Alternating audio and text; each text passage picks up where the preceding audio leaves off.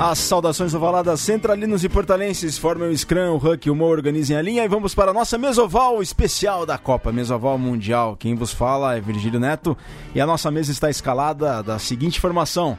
Ele não falha, está do meu lado. Júlio Muralha, tudo bem, Júlio? Ô, tudo bem, Virga? Bem-vindo de volta ao Brasil aí. Como é que foi lá a estadia no Japão? Foi legal? Foi impecável, foi muito bom, foi muito bom mesmo. É um país que vale a pena visitar e as melhores referências, sobretudo em época de Copa do Mundo, né? Show de bola, show de bola. Tem muita história para contar aí. Boa, boa. Mas tem assuntos importantes, né? Sim, muitos importantes. Caiu invicto hoje, né? Caiu, isso, isso. Caiu invicto aí que tava como, sei lá, eu coloquei como um, um quarto finalista aí, mas acho que correu por fora. Pois é, correu por fora. A análise é com ele, ele que não dá galho, Vitor Ramalho. Vitor, uma honra dividir a mesa com você mais uma vez. Fala, Virga. Eu tô ouvindo, uma, tô ouvindo umas risadas aqui no, no fundo, já sei quem que tá. Provavelmente vem do outro lado do Atlântico isso, não é mesmo? Fala, Virga, saudades de você aqui na mesa conosco. Saudades sei, minhas, saudades minhas. Eu sei que você estava aproveitando muito o tempo lá no, lá no Japão. Fugiu do tufão, não foi isso? Conseguiu, Sim, escapei. Conseguiu dar um sidestep nele, né? Escapei da. Dei um sidestep, dei um handoff no tufão. Consegui, peguei um resquício ainda, mas mas eu, eu vivi um pouquinho ali do como é, como é ficar apreensivo por causa de um tufão. Então, muito bom, importante para a história de vida. Aliás, fiquei bastante é, desnorteado com a derrota da Itália. Meu mundo acabou agora. Achei, é. que, ia, achei que fosse ganhar. Tô brincando. Achei nada. Eu tava torcendo pra ganhar, mano. Não achei que fosse ganhar, né? E aliás, Viga, sabia que nessa semana eu tive uma grande revelação aqui que Júlio Muralha é um profundo conhecedor de astrologia, sabia disso? É, eu, então, eu ah, é acompanhei é verdade, o grupo verdade. ontem. É. Acompanhei o grupo eu tô, ontem. Eu tô esperando aqui as previsões do que, que os astros estão colocando pra Copa do Mundo, por Ex favor. Exato, eu comecei, começou com um papo que eu perguntei o dia do aniversário do Júlio. O Júlio foi na astrologia intensamente. Eu fiquei, caramba, tô falando aqui com o Oscar Quiroga, com. Boa, Como é que mesmo. chama o outro lá, o astrólogo? O João o... Bidu. O João Bidu, exatamente. Por favor, dê a... o que, que as estrelas estão colocando pra Copa do Mundo? Olha, é, primeiro a gente vai fazer o seguinte. É, eu vou ter que saber a lua, como é que é, o horário que nasceu, e aí a gente faz o mapa astral. Da Copa do Mundo. Da Copa do Mundo, aí exatamente. Sim. e aliás, o Virga, é, é, é, importante esse momento, porque eu, ao, ao, até o final da Copa do Mundo o Júlio Muralha nos dá a previsão astrológica para a Copa do Mundo, porque o Francisco Isaac, que está nos ouvindo aqui, queria fazer outra coisa sobre previsões. Ele queria colocar o gato dele para dar quem ia ganhar. Que nem o povo lá. Ah, o, o povo, o povo, dele é, povo. é, psíquico também. É, ele, então, então a gente vai fazer isso, porque agora é a conexão transatlântica via satélite, no mais perfeito Contato Brasil-Portugal, ele que age como um mandrake, Francisco Isaac. Tudo bem, Isaac? Ei, mandrake? Isto está. Bem, é melhor do que o araque, aquilo que ainda, ainda não sei o que é araque, Vitor. Mas o teu galho eu posso melhorar, é? atenção. Só um dia aqui no programa. Só um dia aqui no programa porque depois as pessoas vão procurar no dicionário e vai dar a geneira. Vai dar a geneira aqui no portal. Mas que, querem que eu faça uma previsão? É, Vamos lá. Quem que é o seu gato? Apresente-nos o seu gato. O meu gato? Eu tenho vários gatos. Vocês têm que me dizer que tipo de gato é que vocês querem. Não, eu. Um gato, gato. Sei lá, o gato astrólogo. O seu gato, o seu gato que faz previsões aí, que você ia colocar a Não plaquinha sei. na comida dele, aí ia comer do lado e dar o vencedor da partida, que nem o povo lá, o saudoso povo da Copa do Mundo de. Povo, povo. Povo, povo exatamente. Então, mas é, o meu gato é a Índia, não é? Não foi Fox Sports que lançou uma notícia que a Índia tinha ganho a Samoa por 36 a 0? Então, o meu gato é a Índia. E qual, como é que chama o seu gato?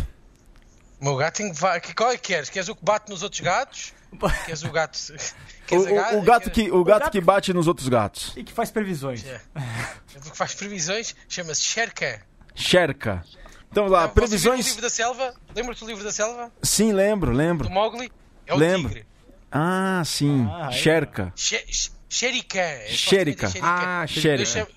Mas como ele, ele veio da rua, eu chamo Sherkan, não tem direito a ser tão real. E, então, e, e, ele, e ele comeu a comida da Itália ou a da, da África do Sul? Ah, ele começou a comer comida da Itália, mas disse que estava demasiado insípido e depois foi comer. Eu não sei o que é que na África do Sul come, mas ele começou a comer terra. Por isso eu acho que ele comeu a África do Sul. então vamos lá, as previsões do gato Xérica. O que, que o gato Xérica falou para ti durante esses dias todos aí, Isaac?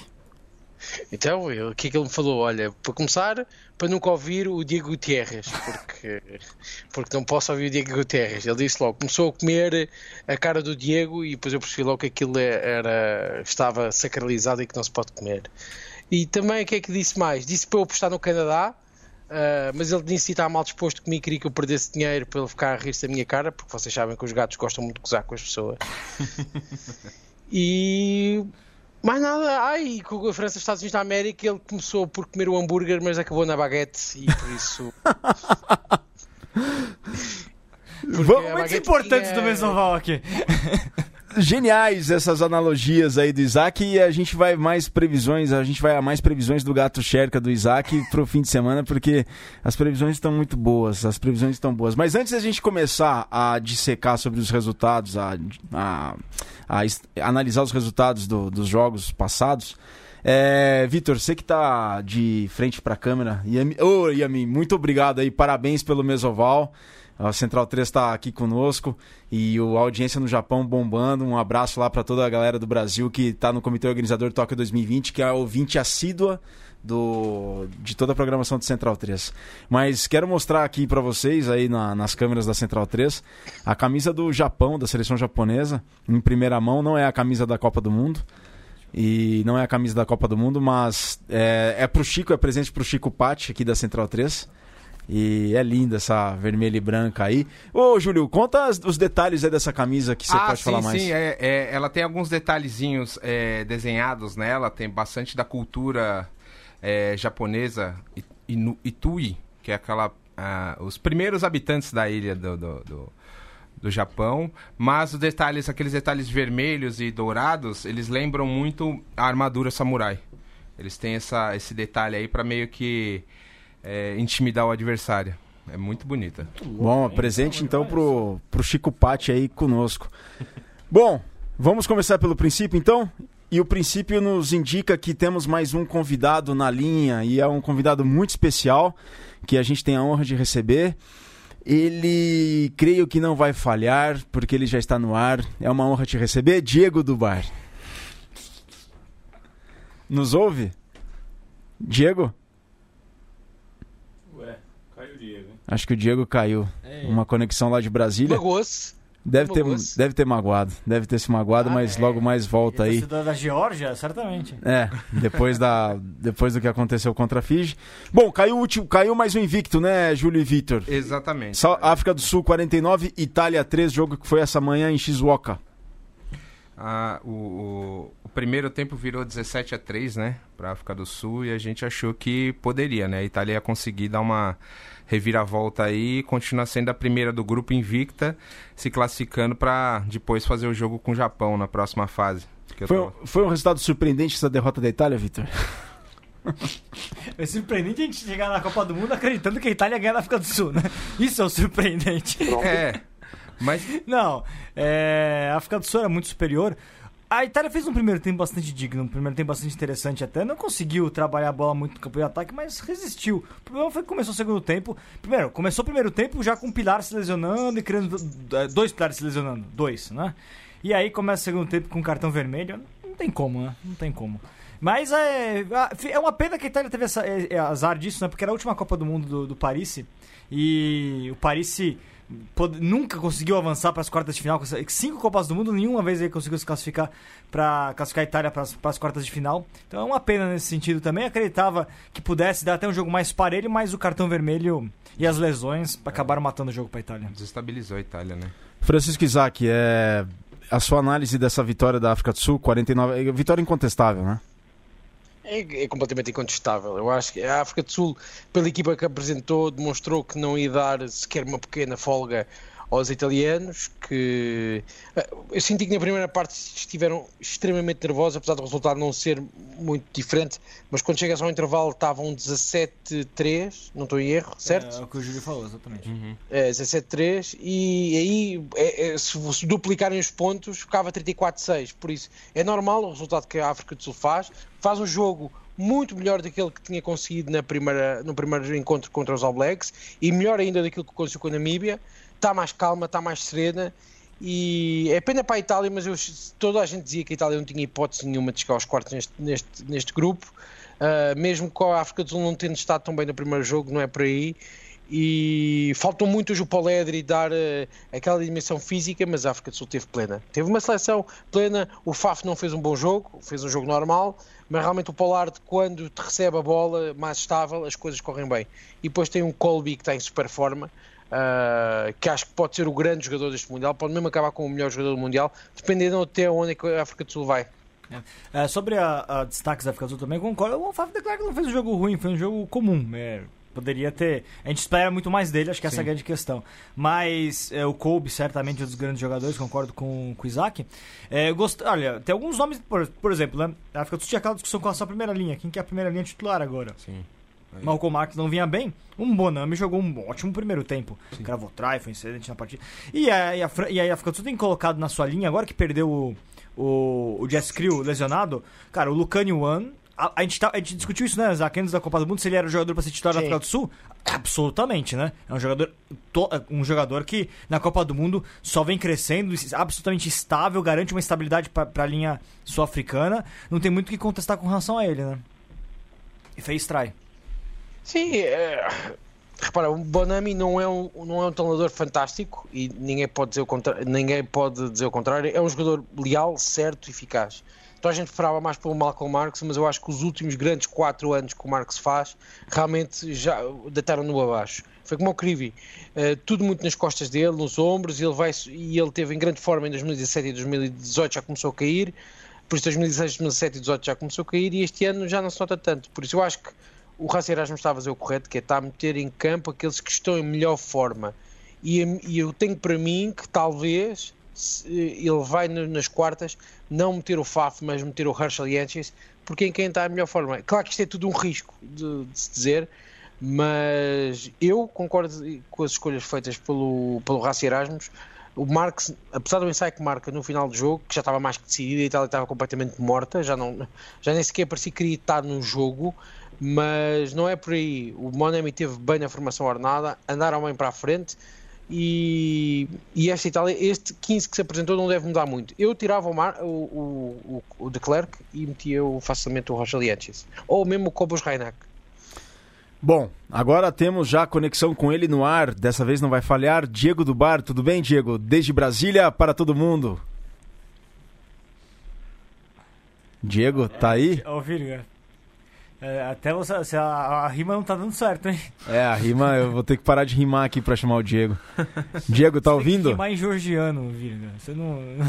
Sacartvelo, Sacartvelo. Sacartvelo chamando? Diego? Diego? Como é que é um, dois, três em georgiano aqui? Tá ele tá na ligação aqui conosco, mas não, não responde. Bom, aproveitar lelo, aqui lelo, a. Sacartvelo? Lelo, Lelo Sacartvelo. Aproveitar a pergunta aqui do Marcelo, que está na audiência conosco. Um abraço pro Chitão, um abraço pro Mário Zerbeto lá de Floripa, o Lucas Toniaso, a Bia, Abraão, a Jane aqui mais uma vez, valeu, Jane, o André Santa Cruz desde Cidade do Leste, Paraguai. E o Marcelo lá de Salvador, ele pergunta: abraços a todos. Pessoal, somente um cartão vermelho ficou barato para a Itália ou não, Isaac? Mas, mas, mas, lá por ter vermelho no símbolo deles, tem que levar vermelho, tinha que ser mais que um vermelho. Calma. É, acho, acho que o vermelho que recebeu, aqui já ninguém vai discutir que o Remy está a ficar soft. Atenção, é? Ah, Porque este vermelho. O Vitor, este vermelho é vermelho claro ah, e bom. são 8 a 10 jogos. Para mim, porque aquilo, ele, o jogo já estava parado e ele não te preocupou sequer da maneira como o Vermeulen cai. Eu também não gosto muito da cara do Vermeulen, que tem aquela cara que parece estar sempre zangado. Eu percebo a ideia do italiano, já não podia ver pela frente, mas não é assim que as coisas fazem. De resto, eu não achei a arbitragem má neste jogo, apesar de, de terem aqui acontecido aqui uma outra coisa, e não vamos falar sobre isto, mas o jogo para mim foi corretíssimo. Foi muito bem apitado, foi bem liderado do princípio ao fim do encontro. As equipas respeitaram-se o máximo possível e. Repete, uma, coisa aqui, repete uma coisa aqui, Isaac. Você falou que o, o jogo foi bem apitado, foi isso que você falou? O jogo foi bem apitado. É, ô, Virga, repete, depois você grava Tá gravado, tá vezes, gravado, tá gravado. O jogo, é o jogo, raro, o jogo foi bem apitado. Momento único Victor, aqui da história Victor, do Mesoval. Vitor, Mas... ou, você se, ou você se cala agora, ou vou começar a cantar a música daquele Kelly com, com aquela letra que eu fiz. Eu fiquei quieto. Ó, antes, antes do Isaac cantar a música do Kelly, da Kelly Key e a gente seguir adiante, agora sim a gente tem a conexão diretamente com Brasília. Não vou fazer rima. Diego do Bar, é uma honra tê-lo conosco, tudo bem? Não mais. Não, não São tá os mais solares, eh, Virga. Ele muito longe de Tbilisi. É o, é, o Tbilisi é muito longe, tem também a questão da umidade relativa lá em Brasília, tá muito baixa. Mas, ô Júlio, e aí? Esses car- esse car- cartão vermelho apenas. Agora parece que sim. Parece que agora foi. Diego, tá ouvindo? encaminhada para a caixa postal e estará sujeita a cobrança. Não, não cobra não. Não, não faz essa cobrança. Não, não, rapaz. não. Não mais. Tá aí, está não mais. aprovado, está aprovado que É, a gente vai continuar tentando contato aqui com o Diego. É bom. Só, só, só pra completar o negócio do cartão vermelho. Eu acho que não tinha que dar do- dois vermelhos, talvez não, mas é. Mas acho que os dois jogadores podem pegar a suspensão. Acho que isso Pode, vai pode, é, depois a, a comissão disciplinar vai, vai poder é, punir eles. Eu, eu Oi. achei que, que, que foi. Parece que agora temos conexão com Brasília. Diego? Oi, Oi, oi, pessoal, tudo bem? E aí, Diego? Aê, finalmente!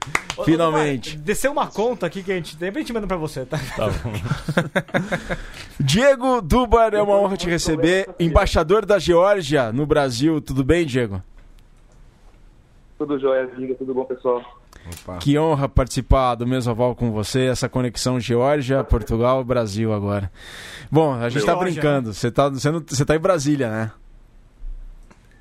Por enquanto. Por enquanto, por enquanto. Ó, sabe que o assessor de imprensa da, da seleção da Geórgia viu que eu era do Brasil e ele perguntou: "Eu conheço um brasileiro, Diego, Diego. Te juro, Diego, ele me falou, eu esqueci o nome dele. Mas terminava com. O sobrenome terminava com DZE. Aí, Virga. Ferrou. É Que o bom que Silva de lá. né? É o Silva. Deve ter sido o Sandro, é um amigo meu de quando eu fui da Geórgia, ele recebeu a gente lá, me colocou dentro do campo. É pessoa incrível, inclusive. É, um, um gordinho careca, né? Com barba É, também? claro, não? Diego, viu o jogo da Itália de cedo contra a África do Sul? Depois a gente avança pra Geórgia. Vi o jogo, a Itália mostrou que é a Itália, na verdade, né? Sim. É o que espera da Itália, ganhar dos times menores e, e perder para os times mais fortes, tradicionais do rugby, que Itália só é, só é tier 1 tecnicamente, né? E você acredita que esses jogos da África do Sul que ela fez contra a Namíbia e contra a Itália serviram de treino pra ela vir mais forte aí, pra, sei lá, pegar uma final e jogar contra os All Blacks e possivelmente vencer os All Blacks numa, numa eventual final de Copa do Mundo? Você acha que esses jogos da pra África do Sul têm servido como treino? Eu acho que a África do Sul volta a ter o problema de instabilidade que tinha dois anos atrás, que é uma coisa bem negativa para eles.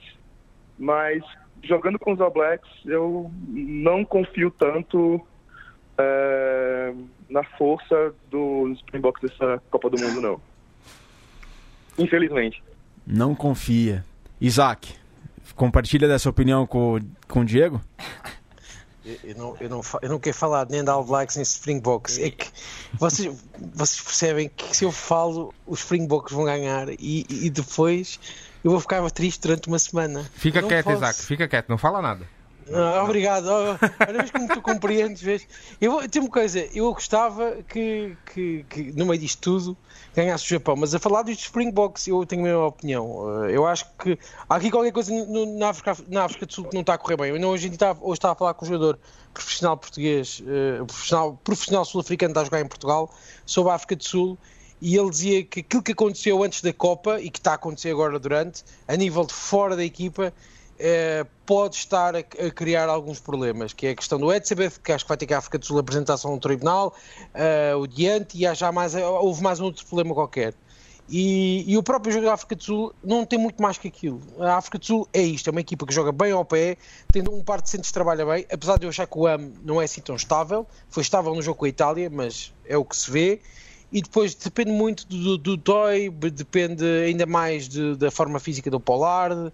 Um, por isso vai- é uma seleção muito, é uma seleção que está dependente completamente de tudo. E, e, e há, ali, há ali qualquer coisa que não corre bem. Não é, não é um rugby vistoso mas também não é aquele rugby à África do Sul 2007 ou mesmo 2015 apesar de tudo que podem dizer do Vitor ajuda-me no nome do treinador da, da, da, da África do Sul em 2015 É o.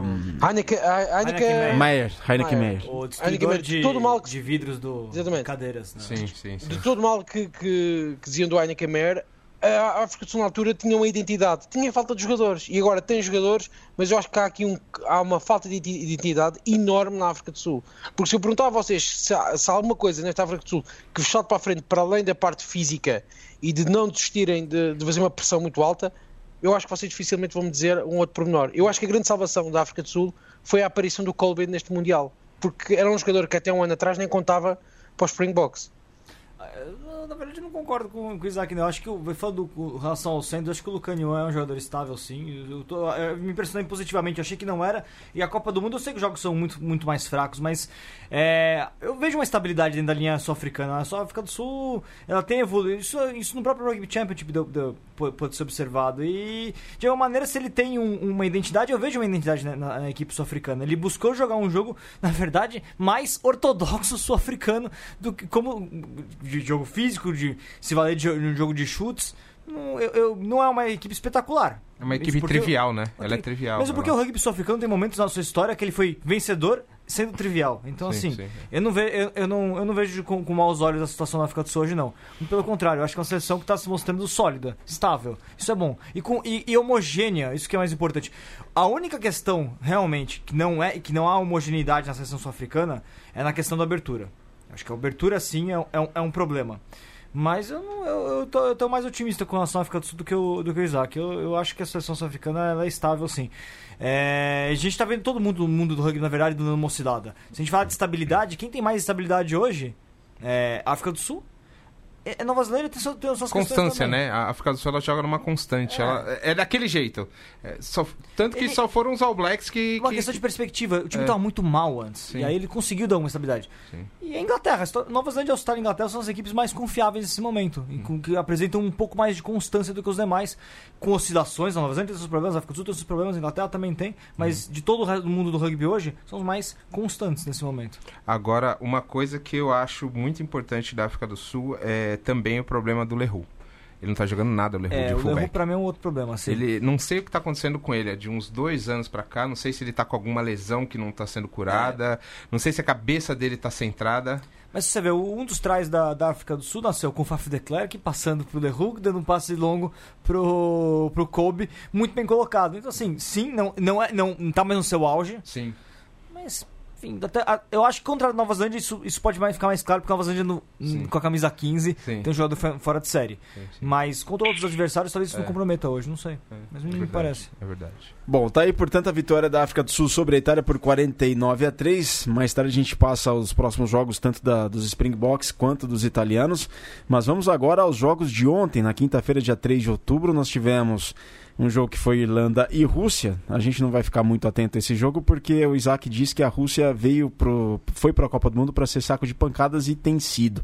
Só que vamos ao jogo da Geórgia contra a Fiji. A Geórgia que vinha de uma derrota pra, na estreia, depois venceu a seleção do Uruguai por 33 a 9 e jogava contra a Fiji, que perdeu para a Austrália no primeiro jogo e depois perdeu para o Uruguai no segundo jogo. Fiji precisava to, de todo jeito recuperar, né, Diego? o que, que você achou da performance, do desempenho da Geórgia nesse jogo contra a Fiji? Você esperava mais? Acho que todos esperávamos mais, não? Foi uma decepção muito grande na o, o jeito de jogar a Geórgia, no segundo tempo especialmente o... Porque esse era o jogo de quatro anos da Geórgia, né? Desde a classificação na Copa do Mundo de 2015, é... o objetivo foi preparar um elenco, dar profundidade do elenco, para chegar em 2019 e conseguir novamente esse lugar, que não deve conseguir, muito provavelmente, depois do resultado contra a Fiji.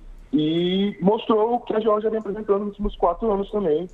Ganha de times claramente inferiores do, no Europeu de Nações, né, no Six Nations B, mas quando chega na hora de enfrentar grandes equipes, os jogos que tem que vencer, né, a Geórgia está perdendo os jogos é, como quem não sabe vencer, o, esses, esses, não está preparada para enfrentar não o time adversário, mas a, a condição do jogo de ser um jogo importante. Isso é um retrato de uma geração inteira que está sendo marcada com isso, né? A geração que está terminando agora do Charitazi, do, do Cacharava, é, do Nemtsad, na que foi capitão muito tempo da Geórgia. É, uma geração tá, que está se despedindo da Copa do Mundo, provavelmente, que está indo para os últimos dias, que vai renovar. o que dá esperança é o sub-20 da Geórgia, que está subindo de nível ano após ano desde 2016, né? É, colocando jogadores em campo é, que ainda não estão maduros o suficiente para entrar no nível profissional, até por não terem jogos suficientes de alto nível, mas que estão começando a, a, trilhar um caminho na Europa que pode ser o, o caminho que a Geórgia precisa para chegar nesse é, patamar de competir com alguma chance que o Japão conseguiu hoje e que a Itália tem, né, contra os times do Six Nations e os times mais fortes. Isaac, a tua análise para essa vitória de Fiji sobre a Geórgia 45 a 10. A parcial, desse, a parcial da primeira parte desse jogo foi quanto, pessoal? Foi 7 a 3. 7 a 3 para Fiji. Isso, é. isso, isso. É isso. Mas o 7 a 3 é um 7 a 3 para quem vê o jogo falso. Até porque os Fiji tiveram 3 ou 4 oportunidades na primeira parte de chegar ao ensaio e aconteceu aquilo que aconteceu no jogo com o Uruguai, que é. Uh, precipitaram-se, uh, maus passos naqueles últimos metros, uh, mas desta vez lá não se riram, desta vez fizeram aquela cara de chateados, pronto, mérito. Uh, e viu-se que a Geórgia não tinha pernas para acompanhar os Fiji, que é aqui a grande questão. A Geórgia tem um pack muito forte e que neste jogo não fez a diferença. Que é, que é grande, a minha grande questão para a Geórgia é que realmente o, o rei deles sempre andou à volta em que os oito avançados e os que vinham do banco eram inabaláveis. E não foi isso que aconteceu. Eu vi um pack que desmontou-se muitas vezes perante aquilo que os Fiji fizeram, que subiram dois níveis no jogo deles e depois do cansaço começar a sentar nos joelhos e nas pernas de, dos jogadores da Geórgia, foi um vendaval. E, e, e as Fiji não marcaram mais porque porque voltaram a falhar passos no último momento, precipitavam-se, offloads mal concebidos e, e, por aí fora. Claro que não há dúvidas que houve um Sami Radradra que teve um, uns status que são inesquecíveis.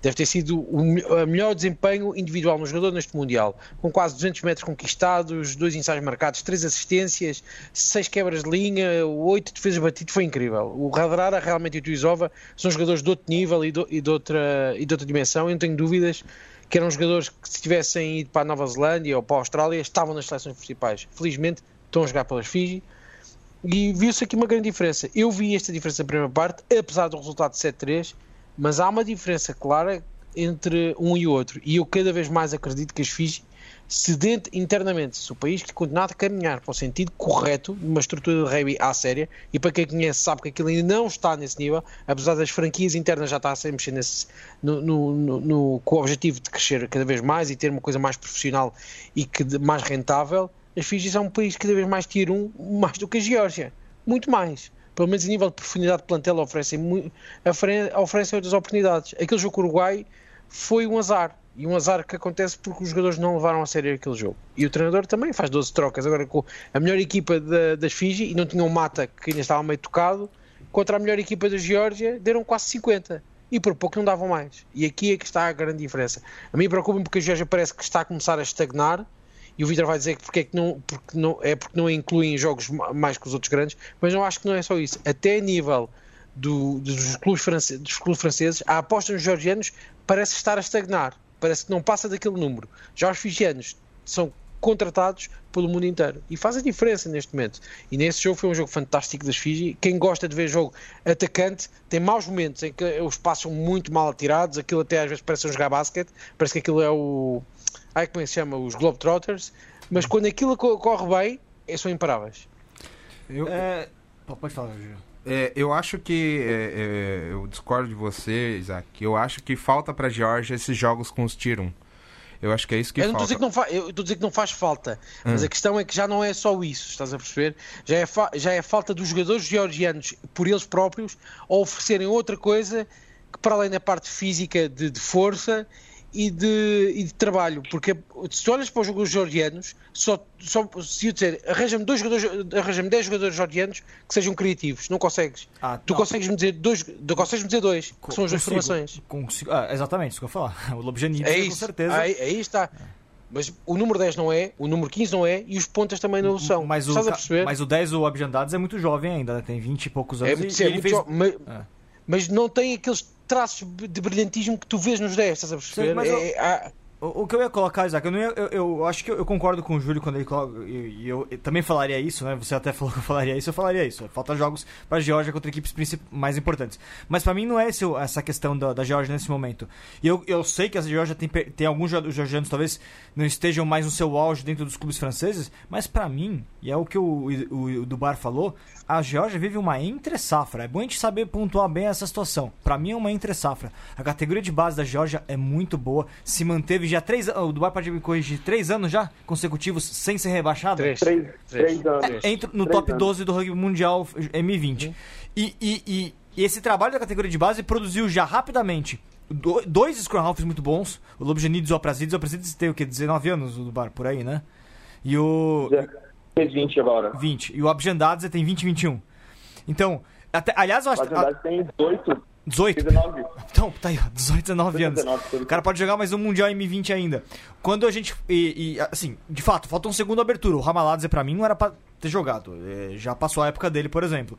É, mas assim, a Georgia tem começado a produzir jogadores na linha, sim. Não na quantidade que precisa, mas é o início de um trabalho de categoria de base que está começando a mudar um pouquinho a cara do rugby georgiano. Para mim, o que a Georgia precisa? Dar tempo ao tempo, esperar que essa geração comece a crescer. Para isso, ela vai precisar se manter dentro da elite da elite europeia, mas sobretudo a Georgia só vai conseguir dar o passo adiante na hora que ela conseguir ter algo semelhante talvez ao de que Fiji co consegue. Mas é que vamos separar as, as duas situações. Fiji tem é, uma, uma franquia, na verdade duas agora, mas a prática é a mesma, que, vão, que, que profissional jogando no campeonato australiano e agora vai jogar também essa Global Rapid Rugby se sair do papel aí, essa liga que o Force criou. É, essa, essa franquia fijiana já começou a render, porque ela ofereceu espaço em um bom nível de jogo para jogadores que o mercado, em, em, geral, não valoriza em Fiji. Então, o mercado do rugby não procura em Fiji primeiras linhas. Então, quem oferece espaço para as primeiras linhas fijianas se desenvolverem e começou a melhorar um pouco, até o banco de reservas fijiano, Sim. que joga no, no, time do, do Fijian Drua, que é o time que joga o NRC, até deu conta do recado na, no segundo tempo, é, é, é o Fijandru que oferece espaço para primeira linha. Scrum Half e abertura normalmente não são posições que Fiji também produz. Por características é, é, do, do, seu rugby que foca mais no Sevens e tudo mais. Começou, o, o, Lomani, que fez uma ótima partida, o Scrum Half de Fiji, também é fruto do Drua. Acabou de conseguir um contrato para temporada que vem, vai sair do Drua e vai jogar no, no Melbourne Rebels. A Georgia precisa de algo semelhante. Mas uh, a Georgia tem hoje algo que Fiji não tem, que é o campeonato georgiano é profissional. No entanto, ele não tem intercâmbio com o restante do, do rugby mundial, porque os times georgianos não jogam a Challenge Cup, é, tem a vaga lá na Continental Shield, terceira Copa que foi pro espaço agora, não vai mais acontecer esse campeonato. Então, precisa de uma, de uma ponte para que os jogadores georgianos que não são valorizados pelo mercado, porque o que o mercado europeu busca? Ele busca o forward georgiano. Ele não busca o jogador de linha georgiano. Por mais que o jogador de linha, de linha georgiano, lá com seus 20 anos, pode até ter potencial, ele não vai ser cobiçado pelo mercado. Então precisa de um espaço para ele poder se desenvolver. E no mercado, quem que é o mais barato? É o fijiano ou o georgiano, pessoal? Eu acho que o fijiano é mais é barato. Depende, da, depende do, da posição, né? É, é discutível. É, isto é, é muito discutível, atenção. É. Estamos a falar de mercado legalizado ou ilegalizado? Ô Diego, ah, você tem. É. Ah, aí é que está. Porque...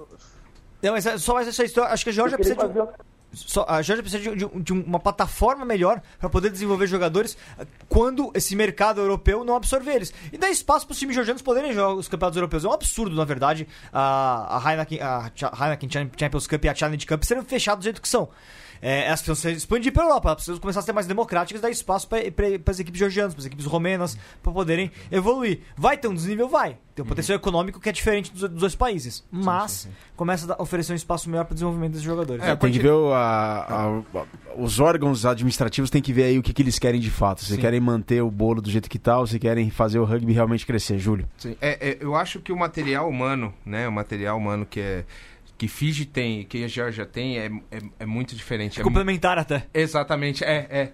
Então eles é, têm essa diferença toda de, de de mão de obra que você vai buscar em um, em um lugar e mão de obra que você vai buscar em outro. É. Eu acho que ainda a Georgia ainda tem um pouco menos ainda. É, tem muito mais jogadores de linha do que forwards, né? É, a Fiji evoluiu muito com os forwards porque hoje você consegue tranquilamente pegar um jogador do Sevens fijiano e jogar pra segunda linha, pra terceira linha, Isso. que é a história do Nakarawa, é a história do William Mata. O PCLato não sei se jogou na sessão do Sevens, acho que não. Acho que não. Mas enfim, mas vários jogadores, o PCLato é um baita de um jogador também, o terceira linha fenomenal, mas é porque o perfil, o Sevens forma também Sim. hoje esses jogadores. Hoje, exatamente. Então, tem um espaço. Outra, outra coisa de outra coisa Fiji que desse jogo passado é, que é interessante, a capacidade deles é, manterem a estratégia de jogo muito grande parte do tempo e eles optarem pelo, pelas formações fixas, especialmente o Scrum, é, nas, nas, pontas, e segurarem os, os Scrums da Geórgia. É uma estratégia muito, muito brilhante e muito treinada, com certeza, é, que resultou em, em, uma pontuação tipo, que supera o esperado. Assim. A vitória de Fiji não é surpresa de forma nenhuma, mas 45 pontos é, é, mais do que se esperava. É, até, são parênteses, até o, o Yamin certamente já teve essas discussões no futebol também, né? Como que existem alguns estereótipos que grudam no país, as pessoas não conseguem analisar exatamente o que está acontecendo. Todo mundo gosta de falar, ficha é desorganizada. Quem os africanos no futebol? Ah, os africanos são desorganizados. Aí você vê um monte de seleção africana com uma puta de uma defesa bem armada, e aí parece que não cola mais no estereótipo, você não sabe o que falar sobre o país. Cara, Fiji tá. Hoje em dia a seleção fijiana é muito mais estruturada do que foi no passado. Aliás, é, se tiver algum erro de Fiji com relação ao jogo contra o Uruguai, tá no treinador, que é neozelandês, diga-se de passagem. Não tem nada a ver com o assunto. Uhum. Então, que não soube ler o Uruguai e armar o time dele para isso. Então, é, eu, é, Fiji vem colocando. Vem, vem dando um passo adiante. É que o problema da, da análise de Fiji é que ele perdeu pro Uruguai. Mas perdeu pro Uruguai, na minha opinião, até por um erro técnico, de não ter analisado como jogar com o Uruguai. Sim. O que certamente a Georgia fez contra o Uruguai e agora a Fiji fez com relação à Georgia. Porque soube, inclusive, jogar com a Georgia nos pontos fortes da Georgia, né? Conseguiu ler o jogo, né? Conseguiu ler o jogo. Bom, um abraço a todos aqui que estão conosco nessa mesa oval da Copa, especialíssima aqui, com uma análise bacana e completa com Júlio Muralha, com Vitor Ramalho, com Francisco Isaac lá de Lisboa. Eu não sei se está na Madeira, se está em Lisboa. E o Diego do Bar lá de Brasília, é uma honra tê-los conosco. Coração na Geórgia, né? Coração na Geórgia, claro, embaixador da Geórgia no Brasil. Pércio Seródio, um grande abraço, muito obrigado por estarem conosco. Matheus Fraga, ele comenta aqui, não tem ESPN, alguém me ajuda a ver os jogos, por favor. E o e já o Marcelo já respondeu aqui para ele. O Marcelo já está dando um jeito aqui para o Matheus poder acompanhar os jogos da Copa do Mundo. Marco Palante, audiência ilustre aqui. Palante, um abraço, muito obrigado por estar conosco. João Ricardo Pisani, o Zanfa, Rogério Brandão também aqui conosco, está aqui acompanhando. A Lambrini, o Lambrini não consegui identificar, manda um beijo pro Diego e uma carinha de coração. Olha Ela que é da Federação Cerrada de Rugby. É, é minha jogadora. ah, é mesmo? É, é, mandar um... jogadora, gente está indo para São Paulo em novembro jogar 15 feminino lá. Ah. a seleção do Cerrado. E rugby 15 feminino, ela é bastante. Ó, ela tá te mandando um beijo então, Diego. E a, e a, e a Lambrini tem é feito pra, muito... É pra, se manter capitã. Ah! ah e a Lambrini tem feito muito rugby 15 feminino lá, no, lá em Goiás, é bem legal. Viu? Ah, é verdade, é ela que tá por. É, exatamente. Bom, mas chegou uma hora super esperada aqui, um momento único do nosso Mesoval na Copa, que eu adoro especialmente. Os anúncios do Francisco Isaac. Vamos lá, Isaac. Você precisa de trilha sonora dessa vez ou não? A trilha sonora é sempre aquela, mas tem que ser mais baixinho, porque tá bom, então... hoje não está fantástico. Hoje não está fantástico, mas tenho aqui cinco entradas para o nosso comercial, o portal do Heavy. Tá, então vamos lá, eu vou começar com a trilha sonora e assim que eu começar, você já emenda nos anúncios aí. Então vai, em 3, 2, 1. Charcutaria pica moles, connosco é pancadaria nesses vivos até que fiquem bem moles. Confie na contabilidade toda, porque connosco certamente vai ter turnover positivo. Restaurante Paris é. Prometemos uma experiência única de degustação, mas sem direito a quartos ou meias. Construção Bridge e companhia. Fazemos as pontes para o seu sucesso. Material de ginásio Bigger vai encher e trabalhar tanto que você vai ficar bem bigger. E está. Boa. Tá aí esses anúncios geniais aí do Francisco Isaac. Isaac, alguma coisa para falar sobre Irlanda 35, Rússia 0? Uh, eu queria saber de vocês que viram o jogo se acham que a Irlanda jogou minimamente bem. Não. Honestamente, sejam honestos, porque não. eu vi o jogo e. É. Aliás, o jogo aí em Terras Lusitanas, qual canal que passa, Isaac? Sport TV, Sport TV. Ah, Sport TV qual? Sport TV 5, 6, 220, qual? qual... A Sport TV é o canal de. Sim, sim, é o Sport TV, mas é, qual é o número do Sport TV? Se não, é, tanto faz, tanto dá, faz. Vai dá... passando, 1, na 3, na 4, na 5, vai passando. Ah, o canal principal do Sport TV passa o rugby aí. É, é, é o calhas, é o que der, é o que der. Olha, hoje há, há vaga, então mete aí na Sport TV 2. E é assim. Tá, e, e quem é o comentador aí da, do Sport É o TV? António Aguilar e António Henriques. Ah, o Aguilar lá, o que jogou de fullback na, na não, Copa 2007? Não, não, não. O pai, o pai que jogou, o pai do, do que jogou fullback. Em Ah, 2007. é o pai do professor, então. Sênior. É, exatamente. Bom, a resposta do, pro, pro Isaac, não. A Irlanda não me convenceu de novo também. Tem uma Sexton dependência grave ali. Sexton dependência, até parece, até parece uma droga sexual. É verdade, essa Sexton dependência. Sexton dependência. Não, não, não é, só isso. Eles- se não tem o sexo em campo, a Irlanda não, não cria, não joga, não, não demonstra aquela alegria que ela tinha que demonstrar, jogando bem. Pack de Fords faz o trivial também, não, não faz nada demais e é isso. Se, o Sexton se arrep... ele tava jogando de shoulder pad, né? Sim. Tava todo paramentado, parecia que ia entrar num jogo da NFL lá pra jogar. E, e- e- e é assim, encostou nele, vai acontecer alguma coisa. Então a Irlanda parece que bota, sabe aqueles plástico bolha em volta? Pra ele... É isso, é isso. É plástico bolha em volta dele, deixa ele lá paradinho, todo mundo bloqueia o máximo de contato nele e deixa ver se ele chega nas próximas fases e faz alguma coisa. Tem nome esse plástico bolha, né? Peter O'Mahony, Josh Devaney. Exatamente. Os caras ficam na frente e resolvem um assunto pra eles. Exato. Né? E só, deveria ter feito 50 a 0 contra a Rússia, né? Mas n- não demonstrou tudo isso. Ô Diego, você tem visto. Você chegou a ver Irlanda e Rússia também ou não? Torcendo pra Irlanda. Torcendo pra Irlanda, claro, né? Eu, tive- eu, tive, eu tive o desprazer de ver essa jogar. Não, o, o jogo foi, foi, foi, foi chato. Foi um joguinho burocrático de vamos fazer nossos pontos bônus aqui e esperar a próxima rodada. né? E vai, e vai acontecer com os times de Tier 1 pegando seleções que são muito mais. A Rússia entrou. O ânimo da Rússia caiu muito nos últimos quatro anos, desde que eles perderam a vaga na Copa de 2018, 2015. É, mesmo no Campeonato Europeu B, eles estão indo mal. Eles perderam para a Espanha, perderam para. Até tomaram a pressão da Alemanha umas duas vezes. E até o O Sevens o russo está né? caindo. Deu uma caída. E o pessoal, é, agora uma, uma pergunta pra vocês todos. Vocês acreditam que o calor japonês pode estar afetando a Irlanda de alguma maneira? Porque, por exemplo, eles perderam pro Japão, a umidade relativa estava quase 80%, 30 graus à noite. E ontem em Kobe, tão calor quanto? 35 a 0. Vocês acham que o calor pode estar afetando aí a- o desempenho da seleção da Irlanda? Ah, contra a Rússia não, porque a Rússia... Não, não contra a Rússia, mas todo mundo eu esperava muito mais. Eu esperava esse jogo, não um jogo burocrático como, por exemplo, o Diego acabou de falar. E eu concordo com o Diego. Eu, eu acho Ô, que. Virgílio, vo- Virgílio, Virgílio, você está-me a fazer lembrar o Michael Shaker, a inventar aí sim umas desculpas muito estranhas. Não, não, não é Cuida- desculpa. Cuidado, cu- cuidado, espera, espera, estão a ouvir? Eu acho que o Diego Gutierrez havia correr para a estação. Ele está a entrar no prédio neste momento. Atenção, que ele vem defender a Austrália.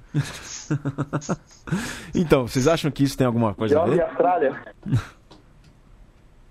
Eu, É, é- é uma, é uma época muito quente no Japão, a verdade é essa. E os treinamentos pré-Copa foram em, em- em horários muito ruins. Tem jogo duas da tarde, num, num clima de 30 graus. É jogo, é rugby, é a vida. Não, não, isso não pode ser desculpa pra nada, sabe? O calor é para os dois lados. Eu acho que a Irlanda está faltando jogar rugby, só isso. Eu acho que, é, é, como eles jogam na Europa, é outro clima, é outra umidade, a bola é diferente, essa bola ela tem uma outra pegada. É, a é, é, o pessoal não tá. Tanto que dá pra ver quando o pessoal vai fazer a troca, geralmente o que, que os caras fazem? Eles passam aquele sprayzinho de cola que o pessoal do handball usa bastante. É, mão, antebraço e no peito. Pra quê? Quando a bola chegar, você agarrar ela, ela não, não sair de você. Mas mesmo assim tá acontecendo muito erro de, de, de, de mão. Muito. É, é, é difícil prever o que o aquecimento global nos, nos entregará em outubro, né? Mas é, eu acho que essa questão vai se diluir um pouco nos próximos dias, porque a gente acabou de passar essa transição né, de primavera ainda quente no Japão para outono, a tendência é esfriar, na verdade, né? A questão é a umidade maior, a maior questão é a umidade mesmo, mas aí eu não sei como é que é o, como é, que é o outono japonês se é tão úmido assim. Acredito que não vá, que daqui pra frente essa questão se dilua um pouco, mas eu concordo que, que muitas equipes sofreram com isso, sobretudo na questão da umidade, mas eu acho que isso vai acabar se diluindo com, com o passar da Copa, porque a Copa do Mundo termina em no, começo de novembro, é o pleno outono, daqui a É, pouco a- as árvores de sakura lá estão ficando caindo as árvores lá, caindo as, as folhas e sim, acho, acho que isso vai mudar um pouco com, com o passar das, das próximas semanas. Mas eu não sei o que o aquecimento global nos, nos, nos reserva. Então, É, a Irlanda é uma ilha, né? Ali tá, é úmido também. Então eles deveriam saber como jogar, né? É, no- mas no, o calor é, é- o calor tem, é, foi intenso. O calor tem sido intenso lá. É, Eu- Momento, momento, qual foi o mínimo que você pegou lá, Virga? Eu peguei a mínima 23, 24 graus e a máxima cheguei a pegar 34, 35, umidade altíssima. Mas é isso, isso ainda era. Ainda era- Agora, anteontem. Ah, desculpa, é, ainda era verão. ainda era, não, ainda já, tá, já, estávamos tá. no outono. Já tinha dado a. Já tinha dado outono. E assim, eu perguntei para as pessoas lá, o frio intenso lá mesmo é janeiro e fevereiro. Até dezembro. Dezembro começa a cair bastante temperatura. Mas até novembro não é uma temperatura tão baixa assim como na Europa no inverno. Ah, Então você acha que, na verdade, o, o- o outubro que eu falei pode ser que continue desse jeito? Pode ser que continue desse jeito até lá metade, a segunda quinzena de outubro. Bom, aí, aí pode mudar a situação mesmo. é. Mas segunda quinzena de outubro é quando começa o mata-mata, né? Sim, exato. Talvez o mata-mata em si não seja tão afetado, não sei. Complicado, né, prever isso também. Bom, não somos meteorologistas, na verdade aqui só há especialistas na bola oval do rugby e eh, chegou o momento da gente fazer aqui as previsões ou o que a gente conseguir fazer de antevisão dos jogaços que vem pela frente. A começar agora por, essas, por este sábado, amanhã, dia 5 de outubro, Inglaterra e Argentina, para tristeza do Cole, Inglaterra e Argentina na primeira fase. A vossa análise, pessoal. É, o jogo da Argentina, né? É o jogo que vai definir o futuro da Argentina. É, sem o Sanches, nem no banco ele vai estar, né? Que coisa, hein? Sei, não sei o que aconteceu lá dentro. O Ledesma lá bateu o pé e falou: não, não vai jogar. E vamos ver. Eu acho que, é, pelas minhas previsões astrológicas aqui, que eu vi no mapa do. né? Eu acho que vai ser um jogo difícil para Irlanda, ou para Inglaterra e para Argentina, mas eu acho que a, Argen- a Inglaterra leva esse jogo. Não sei a diferença do placar, depende muito do como vai estar o Mercúrio. Exatamente, é. Mercúrio, é, Mercúrio tá meio retrógrado, Tá, assim, então pode ser que não seja um- uma, uma- um placar muito dilatado. Entendeu? O Júpiter não vai influenciar. Olha, Júpiter influencia, cara, principalmente pros Fords, né? Que é um, não é um planeta muito grande, então é, eu acho que não vai fazer muita diferença. Não. Pode influenciar, mas não vai fazer muita diferença. Ô, ô, ô Dubar, como é que tá o seu Marte aí? Ah, o Márcio, tudo que está quente, na verdade, né? É, mas eu acho que Inglaterra leva com ponto bônus. Olha só. E a sua lua, Isaac? A minha lua. Eu, eu- eu nem, sei o que é que vai esperar desse jogo. Eu acho que a Inglaterra vai entrar eh, a, a mil. Vamos lá ver se não sai também a 2000 do jogo e, e patina. Eu acho que sem o Nicolas Sanchez, eu não sei o que é que se passa. O Nicolas Sanchez não estava a jogar bem. E quem viu o Rabbit Championship e o primeiro jogo do Mundial admite que o Nicolas Sanchez não, não parece o mesmo jogador. Começa a achar cada vez mais que o Ledesma não queria levar nenhum jogador que estava a jogar na Europa, só queria levar aqueles que tinham na Argentina e que isto já foi imposição da Federação trazer alguns jogadores que estavam no, no velho continente. Ah, eu, eu não, eu não sei se a Argentina vai ter fogo para aguentar a capacidade física da Inglaterra. Agora é assim, depende muito das condições de jogo. Isto é que não somos meteorologistas, nem, nem andamos aqui a calcular se vai chover ou não. Mas a melhor coisa que podia acontecer à Argentina é a- a- o jogo contra a Inglaterra chover, chover torrencialmente. Para com. Porque. Não, não era, não- nem era a questão do tufão, era quanto mais molhado estiver, eh, mais difícil vai ser para a Inglaterra aplicar o jogo de velocidade deles. Porque a Inglaterra não é como a Nova Zelândia, como a Nova Zelândia em termos do jogo à mão, querem jogar um jogo parecido, que é muito rápido, bolas, offloads e por aí fora, mas não têm a mesma habilidade que a Nova Zelândia. Por isso vão acontecer mais erros. E isto era o melhor que podia acontecer à Argentina. Agora aqui uma questão. Eu acho que os Pumas estão muito mais lentos a defender. Muito mais. Tem mais dificuldades a, a- a meter os jogadores no chão, tem muito mais dificuldades a irem ao- a disputar o breakdown. E contra a Inglaterra isto vai ser mortal. Eu não, eu não queria dizer ponto, eu acho que vai ser uma vitória por 4 pontos da Inglaterra. Não vejo pode que aconteça o bónus, porque é fácil, são 4 ensaios, mas talvez até pela maneira, a postura de, de cínica e calma da Inglaterra, eles também não vão andar a meter pontapés para o alinhamento se tiver 10-0. Vão aos postos sempre puderem nas penalidades. Por isso, ou acontecem ensaios de, de, de repente, ou vamos ver um jogo muito pastoso, muito, muito difícil. Eu concordo plenamente com o Isaac. Essa análise que eu, que eu faria também. A Inglaterra não vai dar margem para o caos que a Argentina precisaria para conseguir ganhar o jogo. A Inglaterra é superior em praticamente todas as posições hoje. É, uma decepção mesmo o Nico Sanches. O, o Mário Ledesma ele teve problemas para armar esse time, ele não conseguiu fazer uh, colocar a Argentina minimamente competitiva da maneira com que ele gostaria, a partir das peças que ele tem, porque ele tem jogadores com qualidade, mas ele não conseguiu. Então, é, me, me espanta o Sanches é, nem no banco ficar, inclusive. Não sei se tem alguma questão física com ele ou não, mas é, me parece que é mais não. técnica mesmo a decisão, né? Mas eu tô muito feliz com a entrada do, do da Pigeta aí, porque é um jogador à altura aí de fazer muito mais do que o Nico Sanches faz. Então... É um jogador confiável no chute, uh! inclusive, né? É, o da Pigeta é muito confiável nos chutes. Se a gente, se a Inglaterra conseguir fazer um jogo, a gente já conseguir fazer um jogo de atrito no qual por algum motivo ela consiga neutralizar uma terceira, um breakdown inglês e começar a levar pro lado dela, vai, se o Lavanini dominar pra cima do Maritoge, se o Guido Pet for dominante ali, conseguir. É, é um duelo interessantíssimo, o Guido Pet com o Maritoge, hein? É, Puxa. Verdade, ali, verdade. nesse cenário, pode ser que com o Urdapidjeta, botando o penal de onde precisar, porque ele coloca de onde precisar, a Argentina consiga apertar o jogo. Diego do Bar, Inglaterra e Argentina. É, Inglaterra por ponto bônus. A Argentina não veio para a Copa é isso. Eles não vieram pra Copa. O, o Júlio, você também tinha falado ponto bônus, né? Não, eu, eu, fa eu falei ah, ponto verdade, bônus verdade. defensivo pra, pra, pra, pra Argentina. Pode ah, ser ponto defensivo. Depende se o Vunipola tiver inspirado, né? Vai ser 4x0 em pontos, tá? Essa onomatopeia, Isaac, quando, quando o Vitor e eu falamos do Ur da Pigeta. É, realmente, eu, eu qualquer dia tenho que fazer o início com esse nome. Eu não sei o que é que é de fazer, mas eu vou fazer qualquer coisa, porque é o nome. Eu, eu não vou dizer porque não sei dizer. Eu digo, o gel podia ter estado feito. Pronto, ninguém percebeu, foi não? Pronto, ficou não. assim resolvido. é por isso que eu gostava mais do Nicolas Sanches. É o nome normal, Nicolas Sanches. É tipo, sei lá, uh, João Maria, coisas assim. É fácil. É o Nicolas Sanches. Pronto.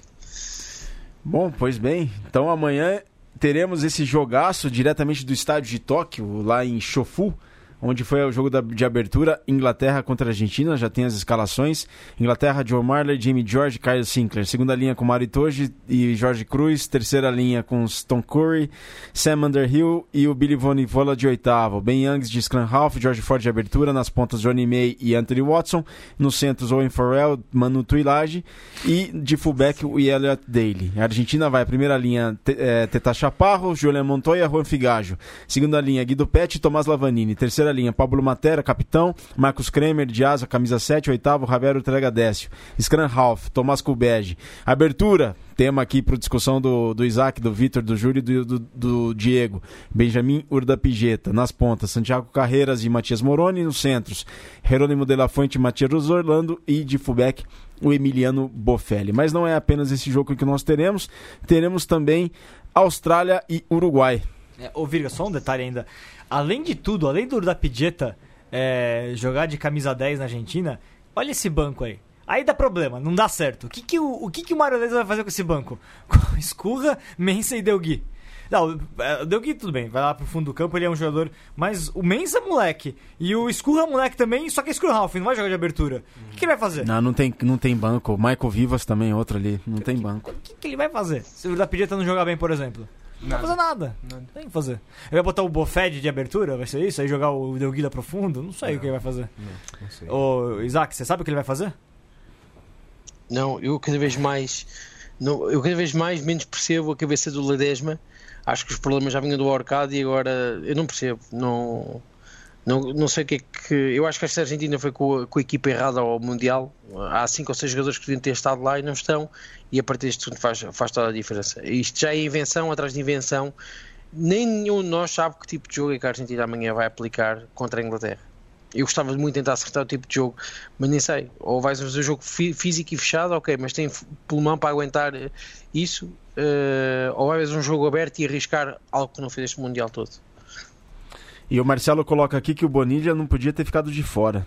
Aqui, né? ele coloca como comentário da, na nossa live que o Bonilha não podia ter ficado de fora. Mas também teremos Austrália e Uruguai, galera.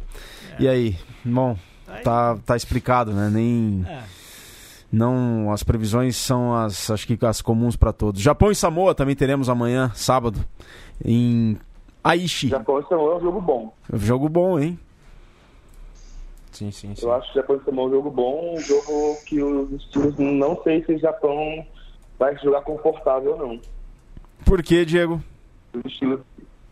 É, eu acho que o, o, o jogo do Japão é muito rápido, mas Samoa consegue dar uma equilibrada na, na, na disputa de bola, depende do breakdown do, da terceira linha. Isaac. O Japão vai ter alguma dificuldade. Eu acho que ganha, mas tem alguma dificuldade. Diga, Virga. Então, Japão Samoa. Japão, mas ainda. Eu percebo que não vai ser um jogo fácil, mas a Samoa está cada vez mais cansada e, e o Japão tem, uma, tem um, 30 jogadores que, que são bastante bons. Uh, e, e, não acho que há grandes dúvidas. Acho que o Japão já garantiu praticamente o primeiro lugar do grupo. Amanhã vai simplesmente ser um jogo de, de gestão, mas o Jamie Joseph sabia que neste Mundial vai ter que jogar sempre praticamente a equipa principal toda e amanhã joga. Está o Lemeki, está o Matsushima, está o Himeno, está o Leach, está o Labuskagne, está, estão todos. Por isso, não, acho que vai ser muito difícil, é, vai ser extremamente difícil é para a Samoa, principalmente porque vê-se que já o cansaço está, está acumulado em tudo aquilo que fazem. O Japão joga 100% o tempo todo, né? Não tem essa de colocar um jogador reserva ou outro, a não ser que seja machucado. Eles estão jogando 100% o tempo inteiro. Fizeram, fizeram aquilo que as Fiji não fizeram. Exato. Exatamente isto. Uhum. Não, não, não dá hipótese. Vão até, vão até onde podem ir. Uhum. Quando, esticar, quando esticar e quebrou, quebrou. Uhum. Ponto final. Mas olha, pelo menos os quartos finais garantiram. E, de, e daqui já ninguém lhes tira esta história. Uhum. É, e só um detalhe, né? Samoa, acho que é a pior seleção de Samoa que eu já vi em Copa do Mundo. Samoa teve dois jogadores lesionados agora nessa semana. Ele convocou dois jogadores que jogam rugby amador da Nova Zelândia. Aí não dá, cara. Aí... Desculpa, mas o Samoa precisa passar a borracha geral aí. O Japão vai ter. A, única questão sobre esse jogo é como que o Japão vai se comportar na condição de, de protagonista. Sim. Se ele vai saber. Porque contra a Rússia ele teve dificuldades. É, mas era um jogo de estreia, dá pra entender ter a pressão na estreia. Né? É. Agora contra a Samoa tem que mostrar que sabe jogar como protagonista, como o time que tem que propor o jogo e, e capitalizar em cima do jogo que ele próprio propor. E preparar contra a Escócia, né? Pra, pra, pro próximo jogo. Bom, pessoal, estamos na reta final do Mesoval Especial da Copa. Só em resumo, os jogos de amanhã, sábado, dia 5 de outubro, às 2h15 da manhã, horário de Brasília e Austrália contra o Uruguai. Depois, na sequência, às 5 da manhã, jogaço entre Inglaterra e Argentina. E às 7h30 da manhã, o último jogo do sábado, Japão contra a Samoa. Todos esses jogos pelo horário de Brasília, com, transmiss com transmissão dos canais ESPN. As considerações finais, Diego Dubar, uma honra tê-lo conosco aqui no Mesa. Um grande prazer e volta sempre um prazer imenso estar aqui com vocês. É, eu acho que a gente começa a entrar num momento da Copa que os grandes jogos aconteceram, tem mais dois para acontecer, é, mas está entrando na parte boa, né? Chegando perto de quem vai passar, quem, quem tem chance, e o Japão é uma boa surpresa aí. É, no dia 11 tem G11 de Austrália, quando a gente ganhar a Austrália, aí eu falo tudo de novo. Ah, maravilha. Tá mais que convidado. Vai voltar sim, sem dúvida.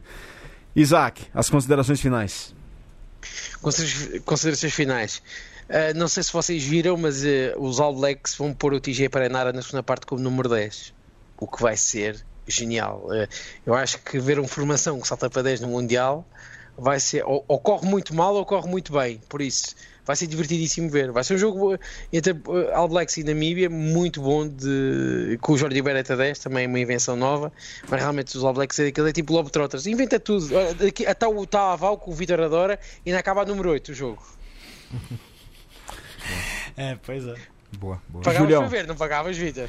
É, o, mas aí o Ju, é, fazer esse teste contra a Namíbia dá, né, Isaac? Contra a Namíbia pode ser. É, Vitor, tu és tão mal para as equipas Tier 2. Já viram? Não, o, o Vitor não gosta de Tier 2. Adoro Tier 2, eu sou grande, grande entusiasta do Tier 2, mas aqui a Namíbia. Tá, né? É, é, mas, não, mas eu já disse, a Namíbia eu acho que vai ganhar do Canadá, inclusive. Vai sair com uma vitória. Tá mere... é, é muito triste ver a Namíbia com 21 jogos de Copa do Mundo e nenhuma vitória, né? Vai ganhar do Canadá ainda. É. Júlio Muralha, as considerações. É, para mim o jogo do dia vai ser, não vai ser Inglaterra e, Argentina, vai ser França e Tonga. Vamos torcer aí pra Tonga beliscar um pouco. Ah, eles, Tonga complicou pra França. Exatamente. Na última. Na, em 2011. 2011, exatamente. Ganhou da França. Ganhou né? da França. Então, eu acho que tá na hora dos tonganeses ressuscitarem esse espírito de guerra de novo aí e dar um sacode nos franceses para ver se bagunça um pouco o grupo. O pro... Pelo menos Tonga não convoca jogador de O problema é que eles chegaram na final. Problema é que a vez que a São ganhou da França, eles foram pra final, né? A França e É. quase, quase tem arrancou um título mundial lá. É verdade, é verdade, tem razão. Vitor, as considerações finais. Você estará em qual jogo amanhã? É, Austrália e Uruguai. Vamos ver se o Uruguai consegue. Eu tô, olha, quando tem jogo, jogo de Tier 2, desse pessoal de baixo do Tier 2, né? Uruguai, Canadá, Namíbia. O que eu quero mesmo é que não, não passe dos 60, e 65. 65 pontos. 63. O, o, máximo foi 63. É, é, neste- nesta Copa. Não, É. que na última Ah, Copa foi sim, sim. 65. É, é. O importante é continuar caindo a diferença. Hum, Pra mim, qualquer placar na casa dos 50 tá ótimo pro Uruguai, porque mostra que tá diminuindo a diferença com relação ao Tier 1 e aí mais uma coisa mais importante do momento, expansão para 24 times é o que todo mundo quer. Exato. Perfeito, pessoal. A gente está chegando na reta final aqui do Mesoval da Copa. Voltamos na próxima segunda-feira com um resumo absoluto aqui de tudo que aconteceu no Mundial neste fim de semana e tudo que vai acontecer ainda nesta, nesta reta final também da fase de grupos. A todos vocês agradeço pela paciência, pela audiência. Isaac desde Portugal, o Diego lá de Brasília, o embaixador da Jorge no Brasil, vai voltar aqui conosco certamente. Júlio e Vitor, a gente se vê até segunda-feira. Um grande abraço, saudações ovaladas.